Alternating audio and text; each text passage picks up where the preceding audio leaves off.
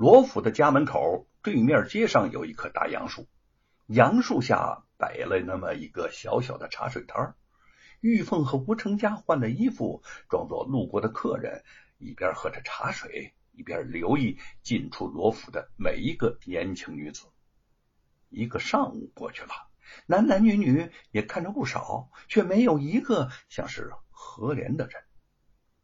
吴成家正自沮丧，忽然门口一个身影闪过，何莲妖妖娆娆的走了出来。哎，弟妹，是他。就是他，就是他，他盗走了手稿。吴成家又惊又喜，玉凤忙拉着他站了起来，定睛一看，原来是他呀！当年何莲偷盗珍珠，却想栽赃给吴承恩，现在又来偷盗书稿，真是恶性不改呀！吴成家冲动的想扑上去抓人，被玉凤一把拉住了。这个地方是罗府的门前，家丁众多，不是动手的地方。他示意吴成家跟着自己，两个人呢就远远的跟在了何莲的身后。只见他穿街过巷，进了几家商铺，又去挑了几件首饰，终于走到了那么一条较为偏僻的冷巷之中。玉凤见机不可失，带着吴成家抢先绕到巷子的另一头。将他当头接住。何莲买了几件东西，正心情高兴的往回走，忽然前面两个人冷冷的拦在了路中间。他一抬头就愣住了。吴成家指着他，气愤之极的怒斥：“你这个毒蛇般的坏女人，你你还记得我吗？你花言巧语欺骗我，恶狠狠的打昏我，还偷走我弟弟的书稿，快！”快将书稿还给我！何莲先生一惊，随即又镇定下来了。哟哟哟，这是谁家的两个泼妇啊？啊！你们不要血口喷人好不好？谁偷的什么什什么《西游记》呀？他料定当时只有他和吴成家两个人在场，只要自己死咬不认，神仙也拿他没办法。说。我何莲和你们吴家是结了二十多年的夙愿啊！我恨你们呢也不假，可是我从没偷过什么《西游记》书稿。你家相公拿那个东西啊当宝贝啊，对我就是废纸一堆。住口！不许你污蔑我弟弟！《西游记》书稿是我弟弟一家人几十年的心血凝成的，明明是你。利用我的善良欺骗我，偷走了《西游记》的书稿。看你红口白牙的，你你为什么不承认呢？你的良心叫狗吃了吗？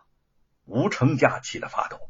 何莲冷笑着说：“哼，你们说我偷走了《西游记》书稿，我还说你们抢了我家的银子呢。你们吴家不是知书达理的书香门第吗？那就拿出证据来，把我叫到。”公堂上去啊啊！牛玉凤，我说的没错吧？玉凤沉静了一下，拔剑出鞘。何莲惊呼声中，剑尖已经止住了咽喉。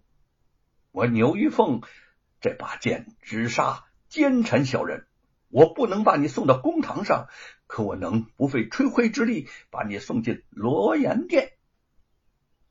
何莲望着宝剑，不由得惊恐起来，浑身颤抖着：“你你你不会杀杀我吧？”四处他看了看，呃，看见没有什么人。那玉凤顺着他的目光，悠悠的说：“这儿没有什么人，我杀了你，谁都不知道。你你你别杀我呀！别杀我呀！”何莲害怕了。嗯，只要你说实话，把我家相公。《西游记》书稿原封不动的乖乖交出来，我绝不杀你。可是你若把我们给逼急了，我就一剑宰了你。玉凤说着，将剑向前抵了抵。何莲只觉得咽喉一痛，吓得心惊胆战，胆怯的点了点头，说：“呃，书稿是我偷的，呃，不过在罗庞那儿，他带走了，你你们拿不到了。”我说的都是真话。玉凤和吴成家大吃了一惊。玉凤厉声的问：“嗯罗庞把书稿带到哪儿。去了？快说！他，他，他送到京城去了。何莲生怕他一怒之下杀了自己，又将身子向后缩了缩。你们这对狗男女，煞费苦心害我吴家。罗庞是什么时候走的？玉凤一听便明白了罗庞的用意。哦，是昨天早上。玉凤焦躁的一拳把何莲打晕在地，急切的向着吴成家说：“姐姐，咱们快回家吧，我得去追赶罗庞，把书稿夺回来。”他深知，一旦书稿落到了严嵩手里，吴承恩就真的会大祸临头了。玉凤要去追回《西游记》的书稿，吴承恩既担心又不能阻拦，只得叮嘱他一路小心，说：“实在找不到罗贼，就早点回家，全家可等着你呀。”玉凤点了点头，扬鞭挥马就走了。他与罗庞出发的时间差了两天，又不知道。罗庞走的是哪一条路？只怕被他抢到前面，先赶到京城，所以路上一刻也不敢耽误。他一直跑了五天，却始终没有看到罗庞的影子，不由得越来越心焦。不知道是路上错过了，还是罗庞挑了什么近路。这一天，他打马从早追到晚，连停下来吃顿饭的时间都舍不得耽搁。直到夜幕降临，人马俱疲，那匹马的速度渐渐慢了下来，喷了口白气儿，眼见是跑不动了。